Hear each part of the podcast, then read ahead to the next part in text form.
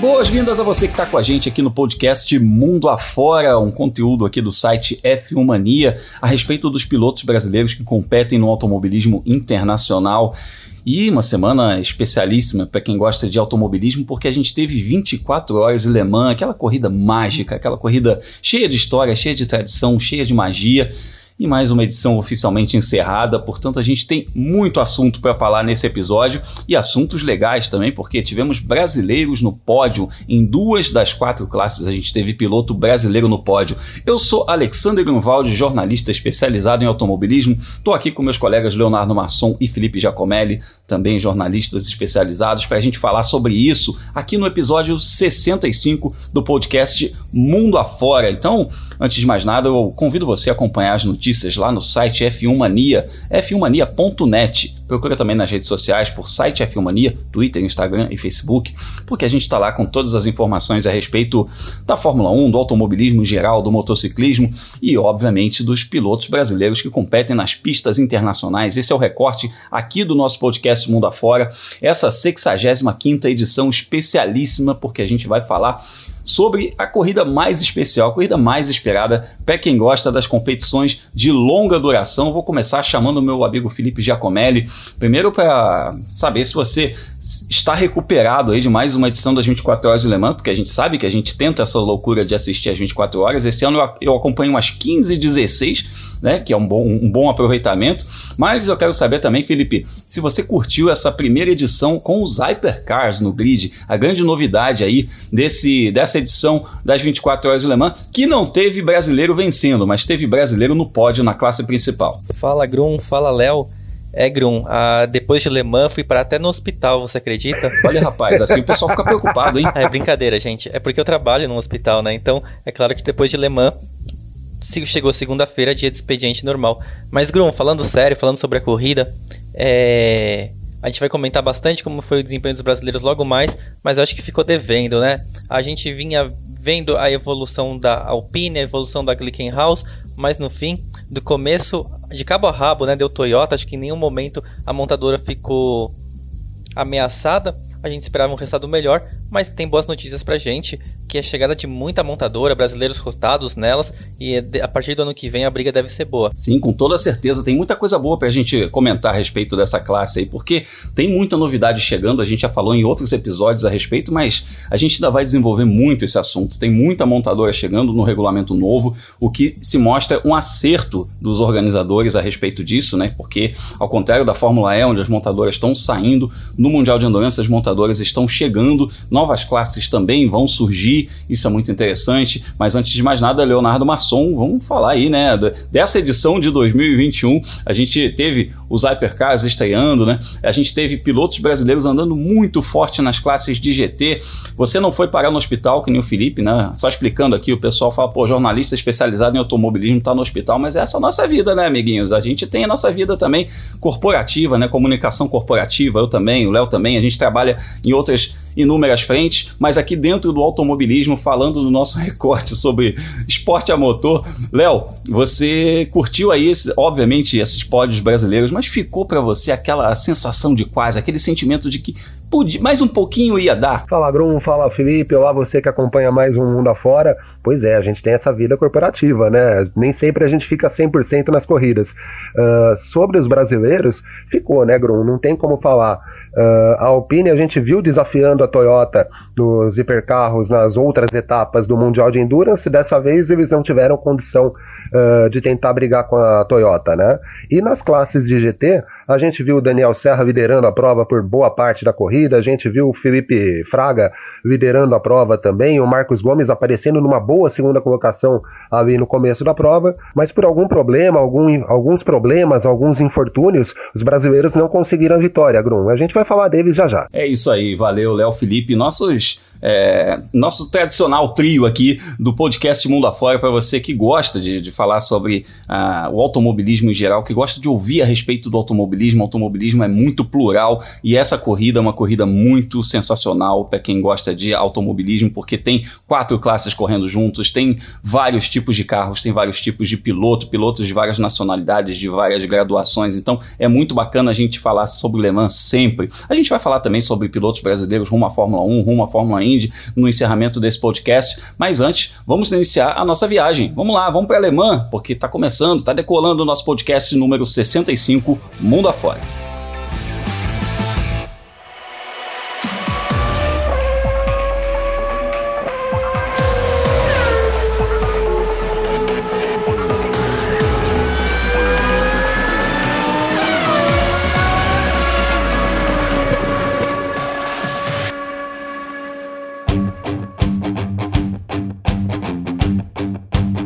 Nossa viagem não poderia começar por outro lugar que não a Europa, França, Le Mans, o templo sagrado do automobilismo, porque a gente teve mais uma edição dessa prova clássica com direito à dobradinha da Toyota. Quarta vitória seguida da Toyota em Le Mans, uma dobradinha que teve ali uma polêmica aí que a gente vai falar ainda nesse episódio a respeito dessa tradição da bandeirada na pista, né? Mas o importante é isso. Quando eles estavam já no final da prova com os dois carros em primeiro e segundo consolidados, com uma volta de diferença inclusive, eles fizeram pit stop com os dois carros e eles se escoltaram até a bandeirada. Então a gente teve aí o carro 7 terminando em primeiro lugar com Kamui Kobayashi, Mike Conway e José Maria Lopes, inclusive o primeiro argentino a vencer é, Le Mans em muitos e muitos anos, né, lá desde os anos 50.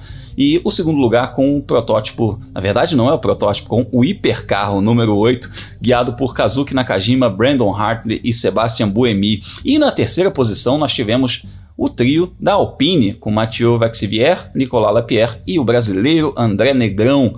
Também teve brasileiro na quarta posição com Pipo Derani, integrando esse trio da Glickenhaus, é a equipe estreante, a Glickenhaus, que teve o Frank Mallet, o Olivier Pla e o Pipo Derani.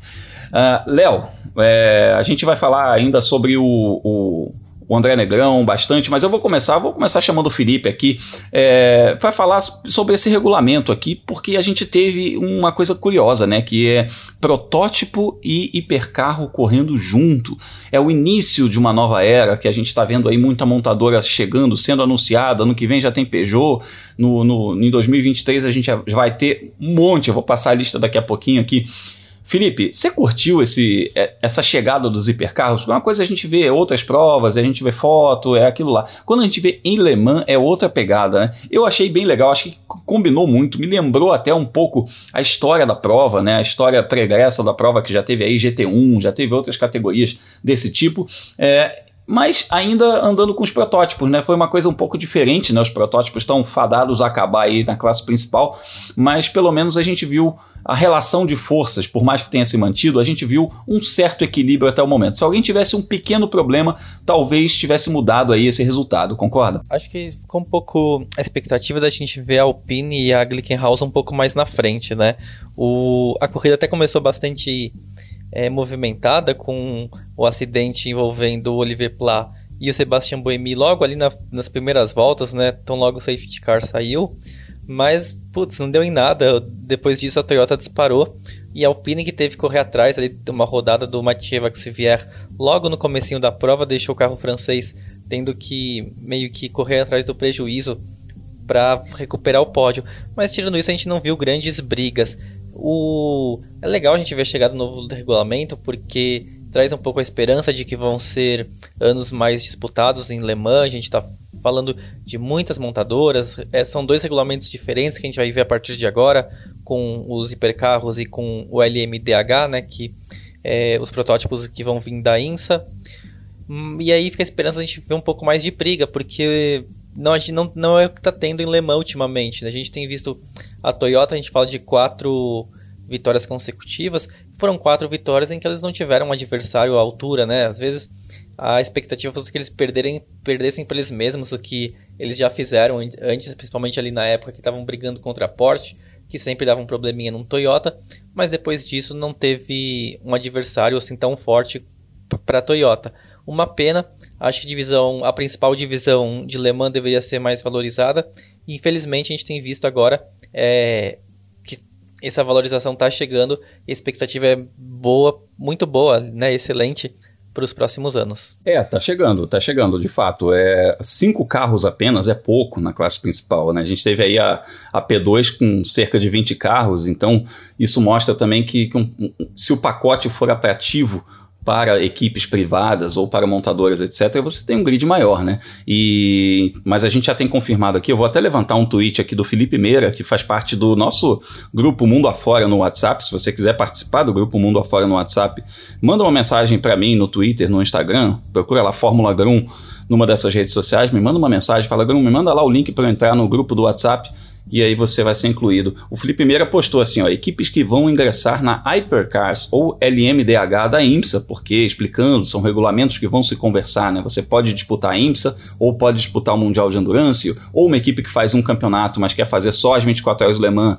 ou fazer só Daytona, por exemplo, pode fazer. É, então, assim, as equipes que vão ingressar nessa categoria em 2022, Peugeot e Bike em 2023, Acura, Audi, BMW, Ferrari e Porsche. E aí ele colocou a Cadillac a confirmar. A Cadillac foi confirmada hoje, precisamente algumas horas antes da gente gravar esse episódio aqui. A Cadillac foi confirmada para 2023 e a gente tem para 2024 ainda esperando a Alpine é, para 2024 é o Lamborghini, mas para 2023 a gente espera, Léo, que a Alpine chegue também com o hipercarro, né? Porque por enquanto eles vão tentar manter esse protótipo nessa, nesse regulamento, nessa configuração LMP1 por mais um ano, para enfim construir o seu hipercarro. Mas eu diria que diante da experiência que eles tiveram na LMP1, sendo uma equipe que é uma equipe tão bem sucedida na P2, que já foi campeão mundial com o próprio André, já ganhou aí as, duas vezes as 24 horas Le Mans, André andando pela Alpine, é uma equipe que foi bem sucedida, digamos assim, né?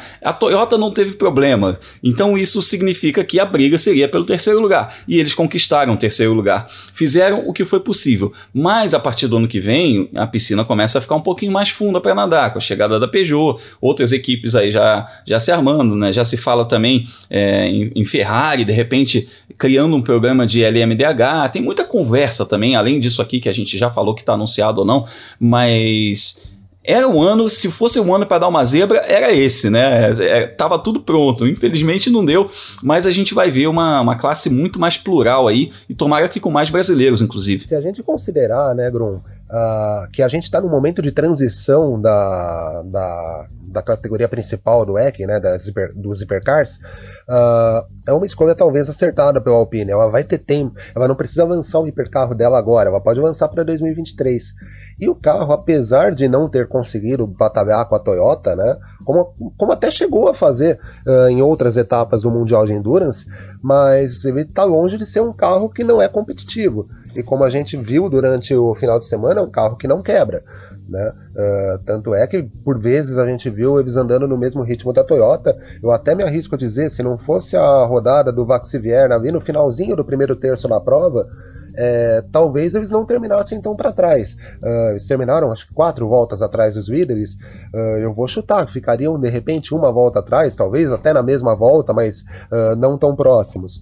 Então, é, eles estavam eles estavam quatro voltas atrás antes daquele momento em que a Toyota forçou a parada final para que o para que os dois carros ficassem juntos para saírem juntos na foto, né? Aí aí o carro o carro que estava em segundo lugar ficou a duas voltas do líder é, mas o líder, em, em, compensação, perdeu uma volta e, e, o Alpine ficou na mesma volta desse segundo colocado também. É, ou seja, duas voltas do líder, mas muito distante, né? quase três voltas. Foi essa a diferença do final. Mas de fato eu concordo com você, não fosse essa rodada no início aí, talvez, talvez a gente conseguisse uma coisa um pouco diferente. Mas ao mesmo tempo eu acho que a Toyota se economizou um pouquinho no final, tal, controlou um pouco a corrida. Mas era esperado, né? É, se, se, se, não houvesse quebra, seria esse o resultado. Sim, a, a lógica da corrida, a lógica né, de tudo que a gente tem visto nessa edição do Mundial de Endurance seria a Toyota fazer esse 1-2 como ela conseguiu. Uh, e tendo a Toyota como tão favorita e como você disse, se poupando, vai lembrar a primeira, a primeira hora de prova foi disputada com pista molhada uh, e a gente teve o Alpine cometendo dois erros, né, duas rodadas, além da, do, da pancada, né, do acidente uh, entre o Toyota número 8 do Sebastian Buemi com o Glickenhaus do Pipo Derani.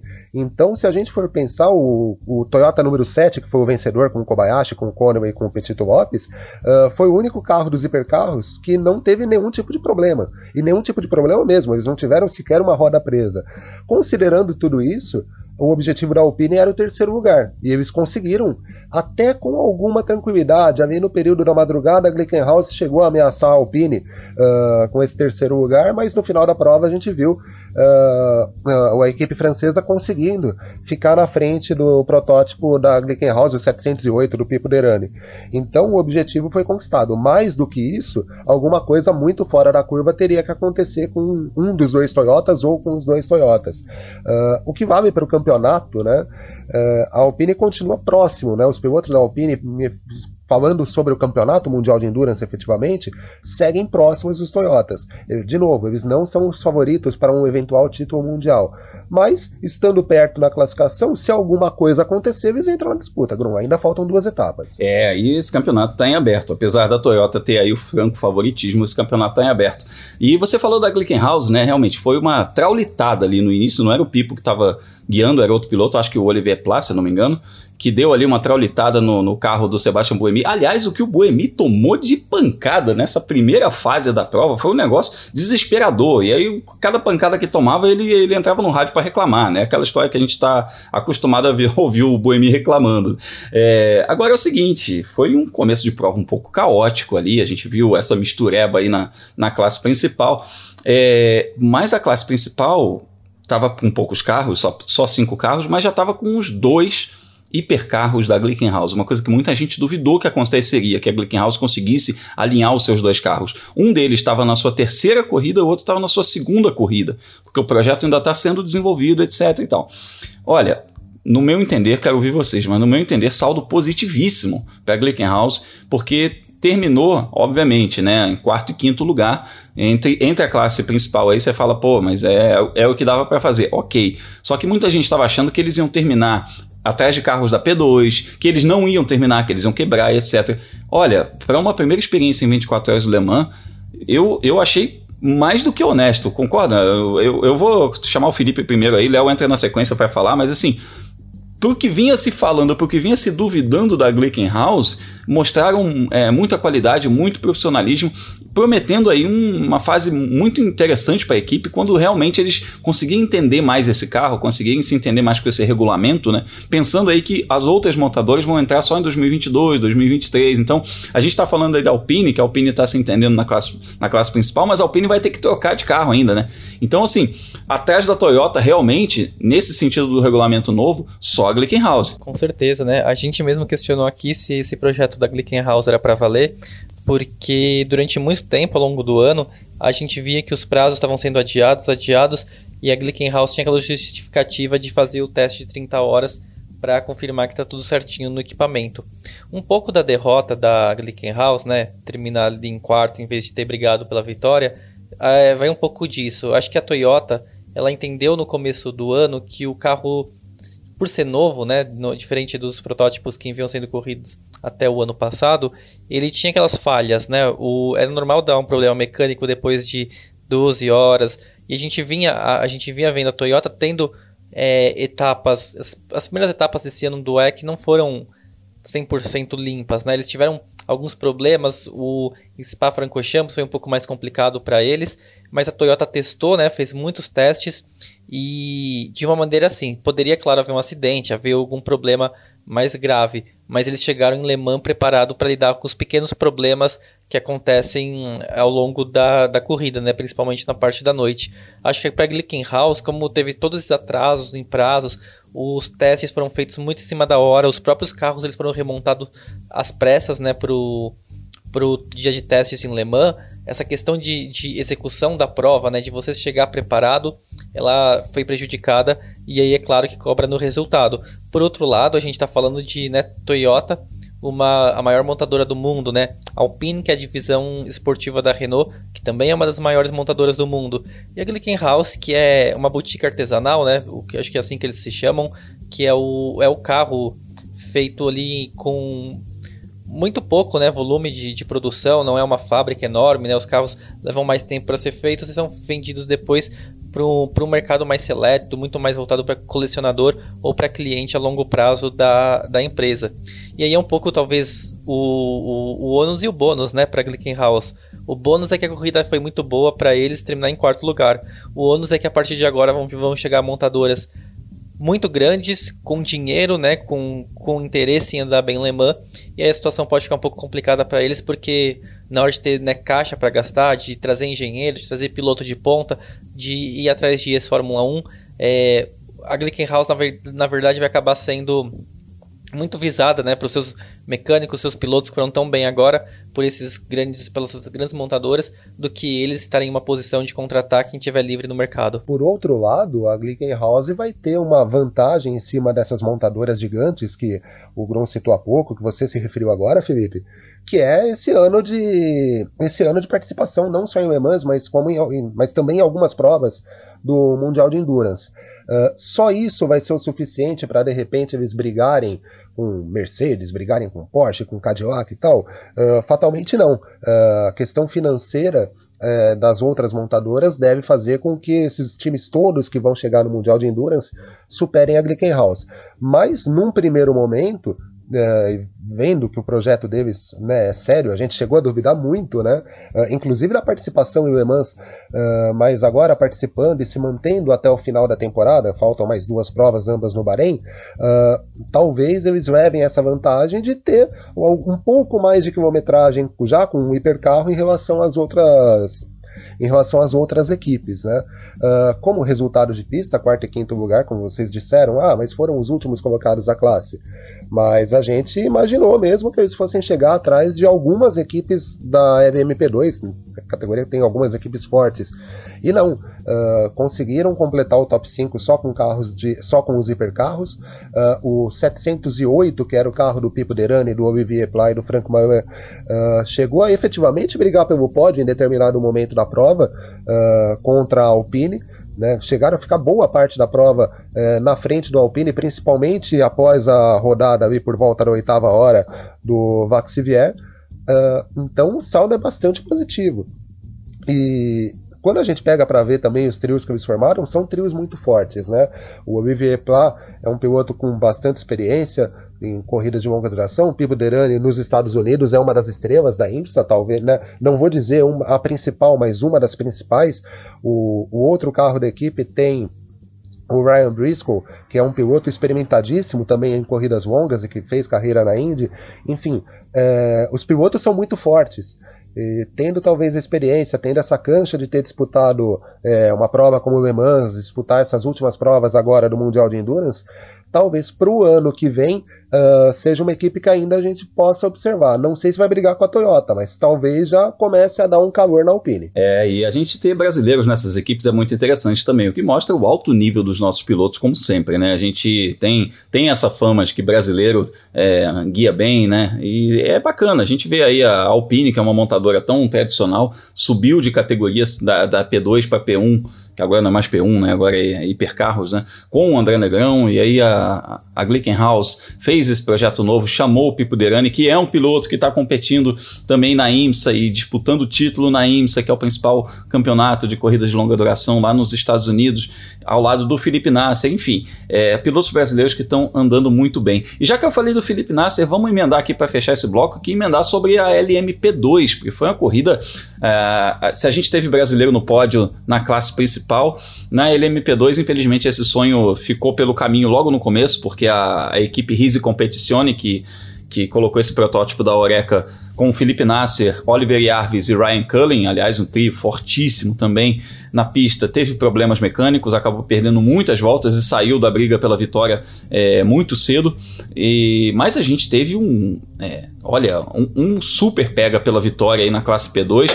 Parecia que o carro lá pilotado pelo, pelo Robert Kubica iria vencer e teve um problema lá no sensor do acelerador na abertura da última volta, uma crueldade e ele acabou não completando a corrida. E aí a vitória passou a ser de quem vinha brigando por segundo e terceiro lugar. Passou a ser a briga pela vitória.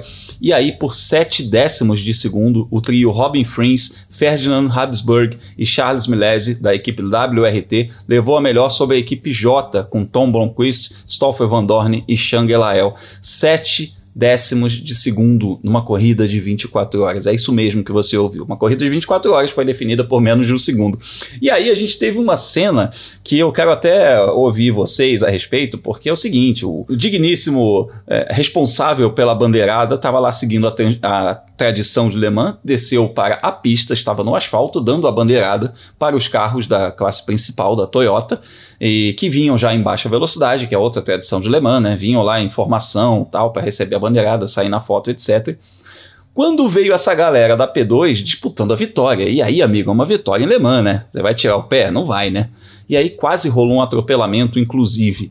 É, o Lucas Graça, lá nas suas redes sociais, fez um post, inclusive um post em inglês, falando sobre isso, que as tradições só devem permanecer quando elas fazem sentido. Eu concordo com ele, porque a gente poderia ter visto ali uma tragédia, a gente poderia ter visto um atropelamento hum, transmitido para bilhões de pessoas. E, e no caso é o seguinte.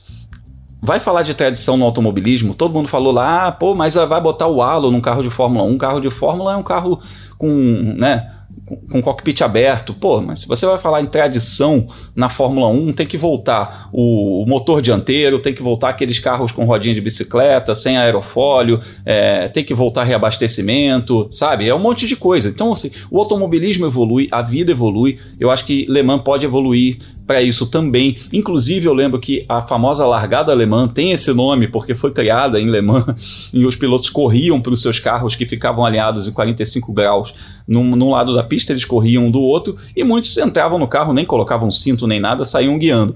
Com isso, com o passar do tempo, né, isso se mostrou uma coisa é, insegurança, né? Óbvio, né? Um cara sair correndo a 300 por hora sem cinto, né? E aí a largada alemã foi abolida. Eu acho que a organização poderia repensar também esse caso da bandeirada, ou coloca uma grua com o cara dando a bandeirada a uma distância segura ali de uns 2, 3 metros de altura, ou então faz uma safety car zone, é aquela, aquela yellow zone que eles fazem de poder andar no máximo a 60 por hora faz ali, ó, na penúltima curva, a partir daqui, na última volta, é uma yellow zone.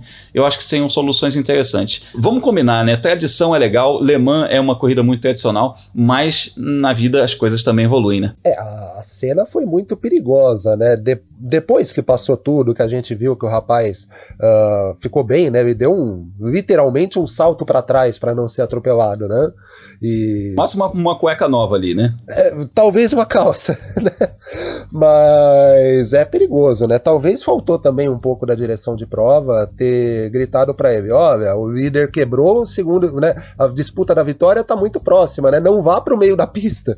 Mas eu concordo contigo, Grum. Quando começa a colocar as pessoas em risco, e aí detalhe, não, colocar, não colocou em risco só o rapaz que deu a bandeirada.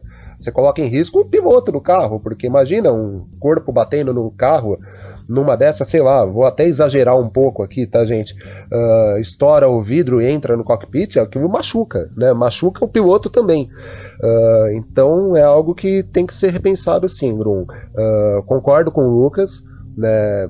Se a tradição começa a colocar as pessoas em risco, uh, é melhor que aconteçam mudanças. Só um outro exemplo, a gente teve no sábado, paralelo à corrida da, da lá em Le Mans, uma etapa da, da Fórmula Indy. E em determinado momento, um pedaço de carro, no começo da corrida ainda, é, um pedaço do carro de Simon Pagenaud se soltou. A McLaren divulgou hoje um vídeo que esse pedaço do carro acertou o aeroscreen do carro do Felix Rosenqvist.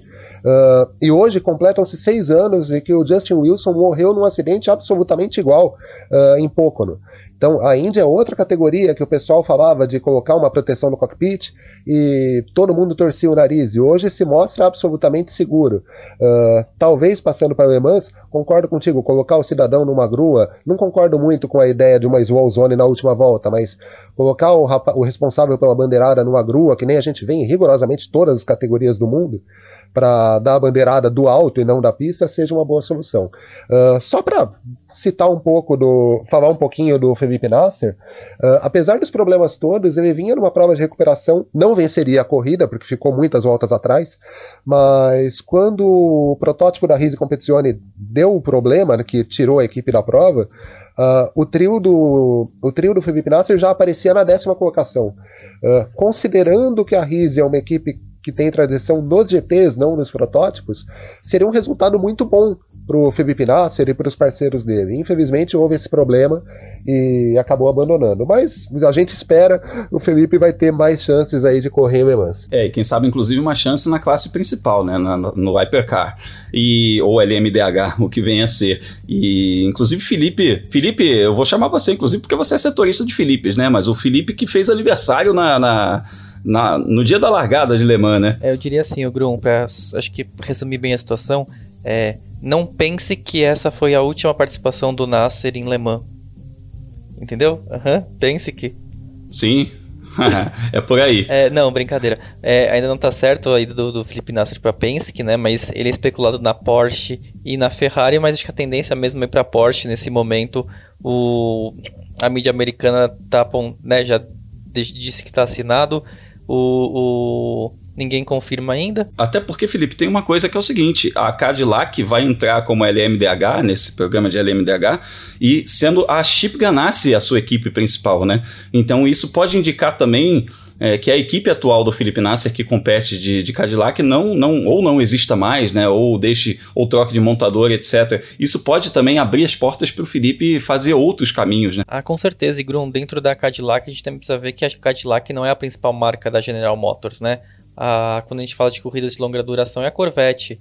O, a Cadillac, é claro, entrou em, no, nessa nova geração dos protótipos da INSA, na DPI, tem feito um ótimo trabalho, né? Tanto que já foi campeã com o Felipe Nasser há alguns anos, mas quando a gente fala de, de corrida de longa duração, a Corvette. Agora a gente vai ter essas mudanças de, de regulamento, a gente não sabe qual é o futuro da Corvette, então vai aumentar um pouco o espaço que a Cadillac tem dentro da General Motors, mas de qualquer maneira o, o, a saída, né, ida por uma tanto para uma combinação de Penske e de Porsche, que são duas né, uma equipe e uma marca tradicionalíssimas assim em, em corridas de, tanto de longa duração, mas no, no esporte a motor como um todo é super positivo. E acho que é um pouco que faltou assim para o Felipe Nasser nesse final de semana. A, a Rise Competizione é uma equipe bastante tradicional, mas é uma equipe que a, a expertise deles né, tá no carro GT, como vocês falaram, e enquanto os adversários, né, a WRT é uma equipe que tem investido muito dinheiro nos protótipos porque eles querem ser equipe de fábrica da Audi a partir de agora. A gente tem visto também a Jota que todo ano, seja né, tipo Jota mesmo, com, com a equipe é, principal deles, ou seja, ou eles quando estão correndo com algum patrocinador, né? E muda o nome um pouquinho da equipe, como a gente já viu eles inscrevendo os carros da G-Drive em anos anteriores.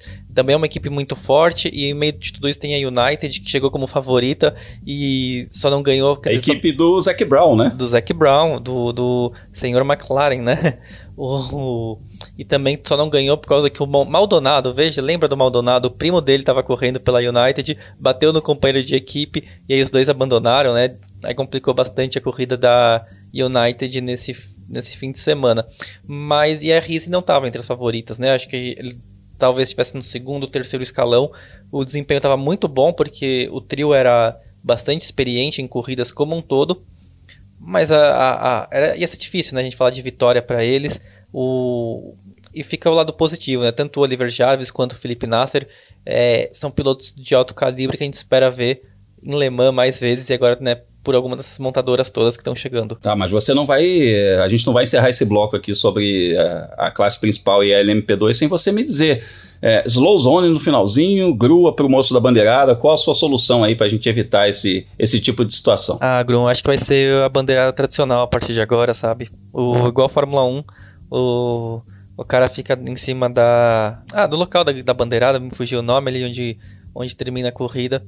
Porque foi um azar, né? Putz, quem que poderia imaginar que o líder termina, é, teria um problema na última volta e a partir daí os todo mundo que está brigando né, por segundo, pelo segundo lugar passa a brigar pela primeira colocação e indo até a linha de chegada. Né, a, o carro da WRT teve problemas de pneu, o, não o que quebrou, né, o que ganhou na verdade, e aí ele está perdendo muito tempo em relação ao carro da Jota e fosse ali mais uma ou duas curvas é capaz até que o resultado tivesse sido outro. Mas enfim, não tem muito como justificar a presença do do rapaz que dá bandeirada ali no meio da pista depois da corrida desse fim de semana. É verdade. E eu quero convidar, inclusive, você que está nos ouvindo, a deixar sua opinião também. Se você está nos ouvindo aí no YouTube, deixa aí um comentário no, no, no vídeo. Se você está nos ouvindo na sua plataforma de áudio favorita, é, manda uma mensagem pra gente, manda, me procura lá no, no Instagram ou no Twitter por Fórmula Grum, me manda uma mensagem, me fala assim eu faria isso, eu faria aquilo. Qual seria a sua solução para esse tipo de coisa, pensando né, na tradição? Porque é muito simples a gente falar, ah, tem que modernizar e ponto. Mas quando você mexe com tradição, é uma coisa muito complexa. Então, é, conta pra gente aí qual seria a sua solução para essa bandeirada das 24 horas de Le Mans. É isso, encerramos nosso primeiro bloco aí falando sobre a classe principal, a Hypercars e também sobre a LMP2. Agora a gente vai rodar nossa vinhetinha permanecendo em Le Mans para falar sobre as classes de Gran Turismo.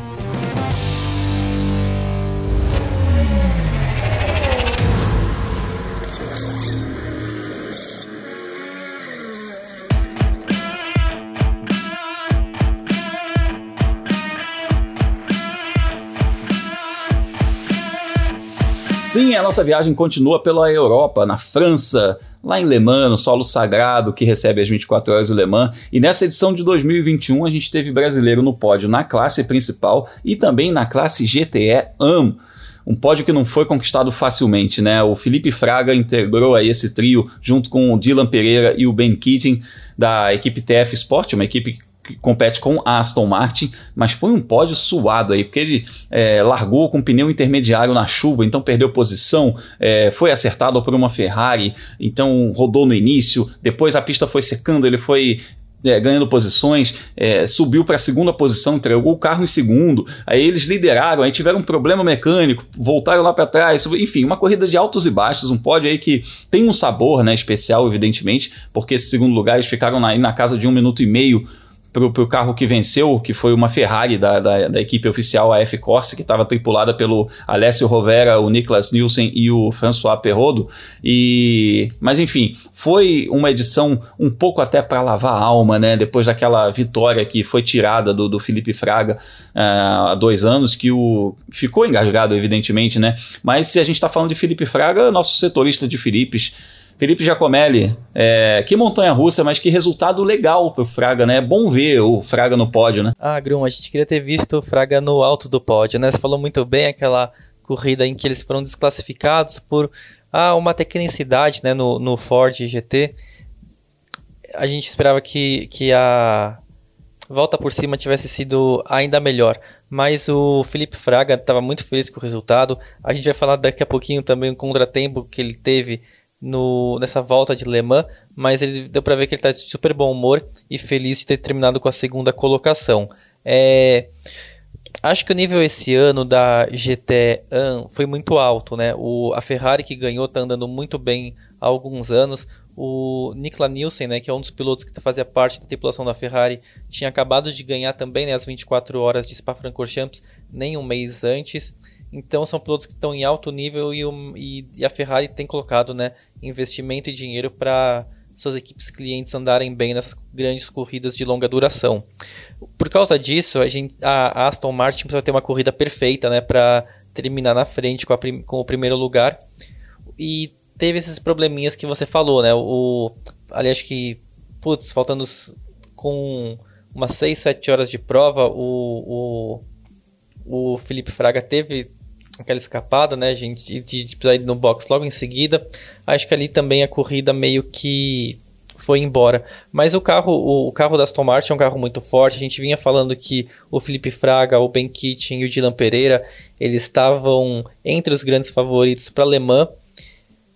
E, bom, segundo lugar é um. É o, muita gente diz que é o, é o primeiro do resto, mas também é é uma plataforma, né? Porque agora você já sabe onde que, onde que eles querem alcançar. E onde eles querem alcançar é a vitória, sem dúvida nenhuma.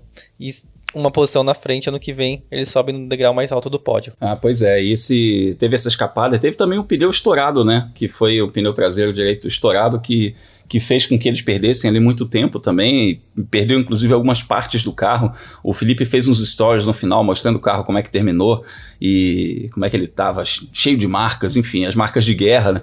E, mas pelo menos ele levou o troféu para casa. Levou o troféu para casa, mas não ficou muito tempo com ele, porque pegou um trem lá de Le Mans para Paris e aí no trem a mala dele foi violada e ele teve uma, dois macacões e o troféu de Le Mans roubados. Você, Felipe, você nunca pegou um trem um trem de Le Mans para Paris, né? Toma cuidado na próxima vez, porque eu vou te falar, rapaz, já é o terceiro ou quarto caso que eu fico sabendo de gente conhecida minha que passa por isso. Ah, não, Grum. O trem que eu pego, ele vai até a Barra Funda. Então ali não tem muito problema, não. Nunca perdi troféu de Le Mans nele. Ah, é assim, pelo menos isso, né? Porque, cuidado, hein? Na França, na França é perigoso, rapaz. O negócio na França, o buraco é mais embaixo.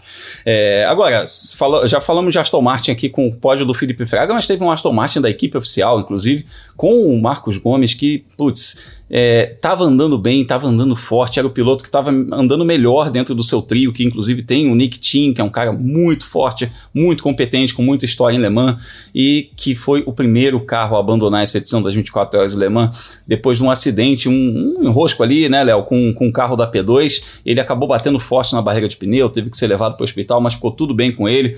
Le Mans sempre essa mistura de sentimentos, mas tenho certeza que o Marquinhos ficou com esse gosto de quero mais, né, porque ano passado ele estreou com, com, a, com uma equipe é, cliente da Ferrari, fez ali a, a, a, primeira corrida dele Le Mans, sentiu o gostinho, sentiu como era, e nesse ano já vinha muito competitivo, né? Eu acredito que eles poderiam ter um resultado ali, pelo menos um, um, um top 5 era de se sonhar, um top 10 era bem possível, é, não fosse esse acidente aí. Olha, Bruno, você sabe que eu conversei com a assessoria de imprensa do Marcos Gomes na sexta, no sábado de manhã, na verdade. E a expectativa deles é de que o Marquinhos e a equipe entrasse no top 5 da prova ali por volta da quinta hora de corrida. Uh, e a essa altura, foi mais ou menos o momento que ele bateu também. Uh, ele já vinha em segundo, ele chegou a estar na segunda colocação, muito, muito próximo do Aston Martin da TF Sport, né? Do Aston Martin uh, que tinha o Felipe Fraga na tripulação. Então eles se recuperaram muito rápido, vinham muito forte, mas aconteceu esse acidente, pancada bastante forte, né? Como você disse, um enrosco com um protótipo da P2. Uh, ele bateu de frente com, com uma barreira de pneus. Uh, quando Vale lembrar, em momento nenhum ele precisou de ajuda dos comissários, apesar de os comissários terem ido ao local. Mas já deu para ver na hora que ele saiu um pouco zonzo, né, um pouco desorientado dali. Uh, depois passou pelo hospital, fez uma avaliação, tá tudo bem com ele, ficou um pouco dolorido, principalmente o pescoço por conta da pancada, mas tá tudo bem. Mas, como a gente vinha dizendo nas edições anteriores, o Marquinhos é um cara que vem sendo talhado para se acostumar com esse tipo de prova. Foi só a segunda alemãs dele, né? Uh, e é incrível, foi incrível ver como ele rapidamente conseguiu escalar o pelotão, ele e a equipe, né? Conseguiram escalar o pelotão.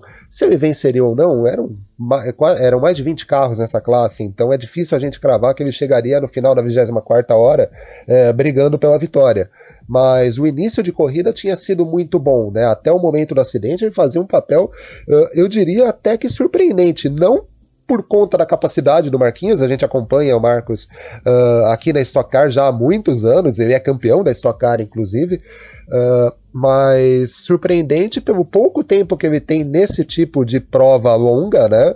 Uh, 24 horas são uma, um tipo de corrida que ele correu muito pouco na carreira dele, o Le Mans foi só, né, especificamente o Le Mans foi só a segunda dele, Uh, e ele já apareceu bem. Uh, deixa, como você disse, um gosto de quero mais. Eu tenho certeza que nos próximos anos ele vai estar cada vez mais forte e quem sabe possa beliscar uma vitória em Le Mans, que seria espetacular para ele e para gente que acompanha a carreira dele também. Sim, lembrando que o, a família Gomes já tem um pódio Le Mans, né? Paulão é, fez parte de um trio histórico, aliás, um, um, Porsche que correu com um trio brasileiro, Alfredo Guaraná Menezes, Marinho Amaral e Paulo Gomes em 1978, que foi sétimo lugar no geral e segundo em sua categoria. Portanto, a família Gomes já tem é, títulos na Stock Car com pai e filho e pode ter aí futuramente mais um pódio em Le Mans também, seria uma história muito interessante. E a gente falou de famílias, tem outra família muito tradicional no automobilismo, que é a família Serra, né?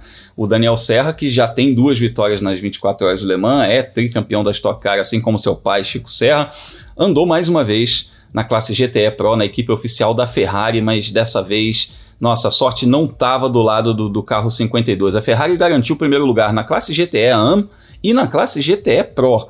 né? Ganhou nas duas categorias de Gran Turismo, né? Mas na, na GTE Pro ganhou o outro carro, ganhou o 51. É, Felipe, é uma é, é, meio agridoce, né? Você vê aí a sua equipe ganhando nas duas categorias, mas o seu carro é cheio de problema. Eles chegaram ali mais ou menos umas 11, 12 voltas é, é, do líder, né, do vencedor, terminaram na quinta posição, mas fica aquele gostinho ruim, né? Porque afinal ele ganhou 2017, ganhou 2019, chegou 2021 mais um ano ímpar, dava aquela esperança também, né? É, eu acredito que isso vai fazer o Daniel vir ainda mais forte para a temporada que vem. Ah, Grum, ainda mais com esse ano ele sendo piloto de fábrica da Ferrari disputando a temporada completa da, do WEC, né? Nos outros anos era participação especial, né? O foco dele era Stock Car e ele acabava viajando ali para fazer uma etapa ou outra só das corridas de longa duração. Esse ano que mudou tudo, então a gente esperava e ele também esperava que fosse uma corrida menos tumultuada. É, para ganhar, aí seria uma outra história. Acho que o, o outro carro da Ferrari está muito forte. Nós somos pilotos que estão andando juntos há muito tempo, o Como Ledogar e o Alessandro Pierguidi. Já está forte no Mundial, inclusive, né? Tá, já, já vem sendo mais forte nas outras etapas do Mundial. É, sim. O, e eles estão correndo juntos faz quase são três anos. É um pouco como a gente tem visto em outras categorias, né? É difícil você chegar e se posicionar bem. Você tem que ver que quando você entra na equipe e aí já tem uma dupla que é a, a principal, você sabe que não vai ter a prioridade ali. Eles, você vai ter que mostrar serviço para você começar a ganhar seu espaço. É claro que a gente sabe que o Daniel Serra é um piloto super talentoso, bicampeão de Le Mans. Então a gente. Vamos ver, né? Se a Ferrari continuar né, correndo nessa divisão, e não ficar só nos protótipos, se nos próximos anos também ele ganha mais espaço e a gente vê ele brigando ali pelo tri, pelo tetra, pelo penta, quem sabe, né? Ou quem sabe, seria muito bom. E inclusive essa, essa mudança aí, né, Léo, que vem, vem uma nova classe de GT, a, a, GTE Pro vai acabar e isso tá, tá programado para 2023, para 2024 chegar uma nova classe de GT3 que, segundo dizem, baseado no atual regulamento dos campeonatos globais de GT3, mas não é exatamente esse regulamento. É, mas como é que isso afeta as equipes aí, as, as, fábricas principalmente? Vai mexer um pouquinho nisso, né? Ah, Grum, vai mexer bem, né? Vendo a nota dos nossos amigos do F1 Mania, né? Eles publicaram durante o final de semana. A tendência é que a gente não tenha mais a figura da equipe oficial. A gente vai ter equipes privadas né, uh, correndo, uh, correndo as provas do Mundial de Endurance. Mais ou menos para o amigo que acompanha o mundo afora né, entender, uh, o que a gente vê nas classes de GT da IMSA, né, que é um campeonato que não é, não tem chancela da, da FIA, não é organizado pelo Automóvel Clube do Oeste, mas também é, o que a gente vê na Asian Le Mans Series, aquele campeonato regional que o próprio Marcos Gomes, inclusive, disputou uh, no início desse ano, foi campeão no ano passado. Nas classes de GT, a gente já tem o regulamento de GT3 sendo utilizado lá. Uh, é, normalmente e com a chancela da FIA e do Automóvel Clube do Oeste. Uh, mexe porque a gente não vai ter as equipes oficiais, são, serão equipes privadas, tanto no que a gente tem hoje na, na chamada GTE Pro quanto na GTE AM né? E deve abrir espaço para mais equipes, né? O grande, a, a, grande, o grande negócio dessa mudança é abrir espaço para mais equipes e equipes que trabalham com mais montadoras.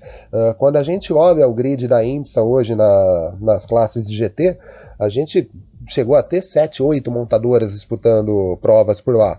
Uh, e hoje, quando a gente pega o regulamento atual da, da, do Mundial de Endurance, a gente vê regularmente correndo na GTE Pro a Ferrari e a Porsche, né? Lá em, lá em Le Mans a gente ainda teve a chegada da Corvette disputando a prova e a Aston Martin se envolvendo na GTM.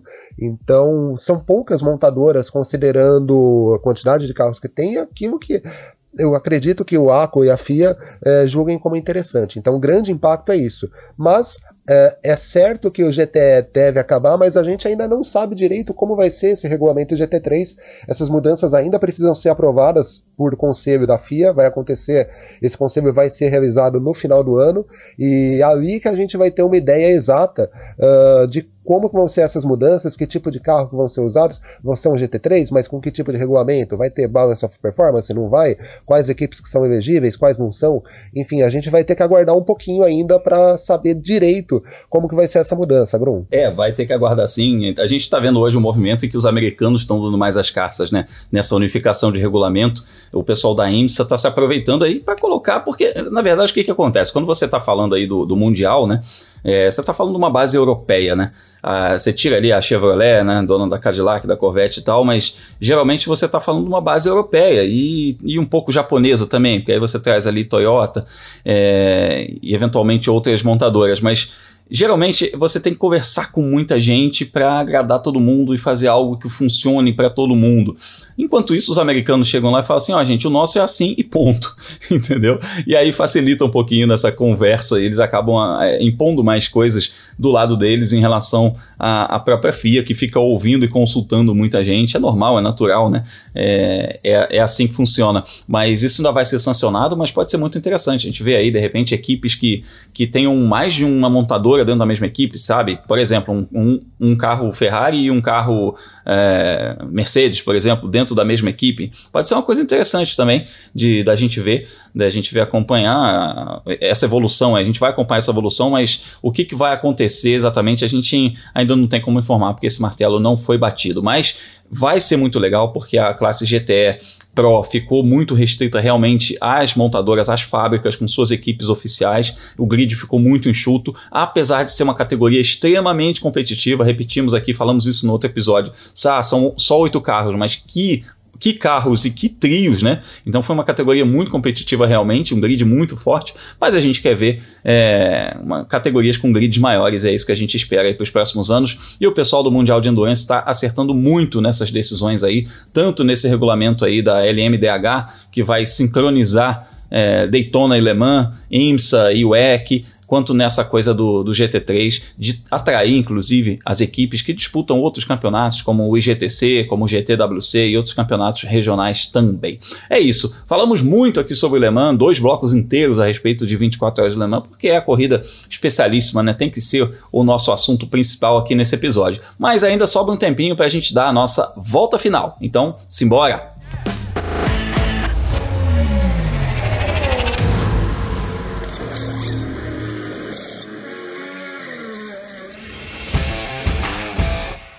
A nossa volta final começa na Dinamarca, falando a respeito da Fórmula 4 dinamarquesa, porque tivemos a primeira vitória do Emo Fittipaldi na categoria, muito bacana, largando em quinto, liderando toda a prova no circuito de Inlandsringen, onde o Léo tem parentes, inclusive lá na grande Inlandsringen. Uh, o Emo garantiu o primeiro lugar na segunda corrida do fim de semana, foram três corridas, como sempre, rodadas triplas, né? O Emo já tinha feito duas pole positions, mas ainda não tinha convertido em vitória vitória, mas felizmente agora nessa corrida 2 ele venceu pela primeira vez na categoria e está em segundo lugar no campeonato com 110 pontos. O líder é o Mads Hole, dinamarquês, Mads Hole com 174 pontos. A próxima etapa vai ser no Paderborn Park no primeiro final de semana de setembro. Pista, inclusive, onde o Emo já fez pole position. Você encontra, inclusive, a volta on board dessa pole position lá no meu canal Fórmula Grum, se você quiser acompanhar como é que é esse carro da Fórmula 4, como é que é o ronco desse carro, como é que é essa pista. Entra lá em youtube.com.br Fórmula Grum para você conhecer e saber é, como é que funciona a categoria onde corre o Emo Fittipaldi, o filho mais novo aí do Emerson Fittipaldi. A gente, falando aí em categorias rumo à Fórmula 1, a gente vai ter nesse fim de semana a W Series de volta. Depois de uma pausa, a categoria 100% feminina vai voltar nesse fim de semana na lendária pista de Spa-Francorchamps. Super legal, sempre, né? Correr em Spa-Francorchamps. E a Bruna Tomazelli vai lá nos representar mais uma vez. Ela está em décimo lugar no campeonato com 12 pontos. A liderança é da Jamie Chadwick, que defende o título, aliás. Né? Ela foi campeã da primeira temporada em 2019 2019. Em 2020 o campeonato não foi realizado, mas aí agora ela defende esse, esse, esse título, né? Está com 73 pontos na liderança, só um pontinho à frente da Alice Powell, que vem na segunda posição. É, categorias de base também nos Estados Unidos, porque nesse fim de semana a gente vai ter a USF 2000 lá em New Jersey. É, são as categorias do Road to Indy, né? USF 2000, Indy Pro e Indy Lights, essa escadinha que leva à Fórmula Indy, né? E essa temporada da USF 2000 está se aproximando do final com um brasileiro na liderança do campeonato, que é mais legal. Essa penúltima etapa aí, a categoria lá em New Jersey vai correr três vezes no fim de semana e o Kiko Porto chega na liderança do campeonato com 297 pontos. Não é muito grande a diferença para o Michael Dorlando, que é o vice-líder com 278. Já é um pouquinho maior a, a diferença para o terceiro colocado, o Juven Sandara Murphy, que tem 246. Mas, Léo, dá pra gente acreditar aí num bom desempenho, dá pra gente acreditar que é um fim de semana pro Kiko é, deslanchar aí, né? Conseguir pontos importantes para tentar consolidar esse título aí na etapa final. Aproveitando essa parada, né? Ficou um tempo parado o campeonato da USF 2000, uh, mas o Kiko tem 19 pontos e aqui cabe para essa etapa aquilo que a gente disse sobre a última etapa dele, né? Uh, é etapa para correr seguro e vem mostrando uma regularidade muito grande uh, nessa temporada da USF 2000, então é hora dele mostrar regularidade, tentar não arriscar, de repente é melhor você chegar em segundo lugar e não arriscar uma vitória sobre o risco de, ter, de bater o carro e zerar a pontuação, né? Uh, e conseguir, principalmente, abrir essa vantagem para o Michael Dorlando uh, para a última etapa. Como a gente disse alguns episódios atrás, a última rodada do campeonato, que vai ser acho que já na semana que vem em Mid Ohio, uh, foi uma etapa, é um, é um circuito que já recebeu etapa e o Michael Dorlando foi melhor que o Kiko. Então, traçando um paralelo, se isso acontecer, é uma pista mais favorável ao rival do brasileiro. Então é importante que o Kiko consiga abrir vantagens lá em Nova Jersey nesse final de semana. Mas sempre pensando nisso, priorizando o campeonato. Se de repente for o caso de não entrar em uma dividida para tentar a vitória e se sossegar com o segundo lugar, é melhor fazer isso e abrir um pouco mais de vantagem para ir para a última etapa mais tranquilo, Grum. Felipe, e o Kiko? Tem chance aí? Título? Grum, tá engraçado, né? Tem sim. O, a gente viu o Kiko disparando no, na liderança do campeonato a duas etapas, mas com o Michael Dorlando agora recuperando terreno. É, a gente espera uma briga muito forte em New Jersey, mas o brasileiro teve um ano até agora mais consistente né, que o adversário dele. Então a nossa expectativa é o título e que no ano que vem ele suba de categoria. Estão falando até Indy Lights, né? Vamos ver. É, tá se falando em Indy Lights aí. A Indy Lights vai retornar ao grid mais forte, inclusive. E vai ser muito interessante se o Kiko fizer esse salto aí para Indy Light, pulando aí a Indy Pro, né? porque ele já está na segunda temporada dele completa na USF 2000. Seria um salto muito interessante. Ele é um piloto muito novo ainda, está com 18 anos de idade, então é um cara que pode evoluir muito ainda e não é necessário fazer apenas uma temporada né, na divisão de base. Ele pode fazer umas duas temporadas de Indy Lights, aprender, se desenvolver, conhecer o circuito, porque alguns que, que a USF 2000 não são necessariamente circuitos em que a Fórmula Indy corre, mas vai ser muito interessante ver isso tudo. E a gente vai falar muito sobre a USF 2000, sobre W Series, sobre todas essas categorias que a gente mencionou aí é, nas redes sociais, evidentemente. Como é que a gente encontra por lá, Felipe? Quem quiser me encontrar nas redes sociais é só procurar por Felipe Giacomelli no Twitter ou no Instagram. E no Twitter eu coloco também um linkzinho para a Agenda da Velocidade, né, que é o post que eu faço no meu site, o World of Motorsport ou felipejacomelli.com. Vai ao ar toda quinta-feira e tem os horários do final de semana de todas as sessões de pista, é, onde assistir as categorias e depois, é claro, né, eu coloco um resultado. Então, se você perder, por exemplo, a W Series, perder a USF 2000, só entrar depois no meu site, clicar lá que tem um link que leva ou para o site oficial da categoria ou para o PDF da cronometragem que você pode ver o resultado e também como ficou o campeonato. E repito, você pode falar também com a gente no nosso grupo no WhatsApp, que é um grupo muito legal, o pessoal comenta bastante sobre todas as categorias. E fala com a gente lá no Twitter, né? Troca uma ideia com a gente. No fim de semana de corrida a gente fala muito. Eu falo muito, o Felipe fala muito, o Léo e o Kiko também, inclusive, ele, ele responde o pessoal. É muito interessante isso. A gente troca muita ideia por lá, né, Léo? Ah, sim, Bruno. A gente troca bastante ideia nas redes sociais, né? inclusive com os meus parentes de Irlandgringen, né? Uh, mas a gente fala bastante das corridas lá e também aproveito para mostrar um pouco do meu trabalho contigo no Fórmula 1, no F1 Mania e também na revista Racing. Então, quem quiser me seguir, quem quiser acompanhar, procura no Twitter, no Instagram ou no Facebook por Leonardo Marçom. A gente conversa bastante por lá, Grum. Valeu, valeu você que nos ouviu até agora, valeu Léo, valeu Felipe. A gente encerra essa edição do podcast, mas eu convido você a ficar ligado aqui no nosso feed, ativar as notificações porque tem muita coisa boa aqui na casa. Tem o Full Gas com o Gabriel Lima, tem diariamente o F1 Mania em ponto com Carlos Garcia e Gabriel Gavinelli com todas as notícias do mundo da velocidade, o Full Gas falando sobre MotoGP, tem a gente aqui no mundo afora falando sobre os brasileiros que correm no exterior. O nosso cardápio de podcasts é muito amplo, justamente para você ficar por dentro de tudo que rola no mundo do automobilismo. Então, agradeço a você que nos acompanha. Esse foi o nosso episódio número 65. Então, fica ligado, ativa as notificações, porque semana que vem tem mais. A gente vai estar aqui de volta falando sobre automobilismo internacional. Forte abraço e até a próxima!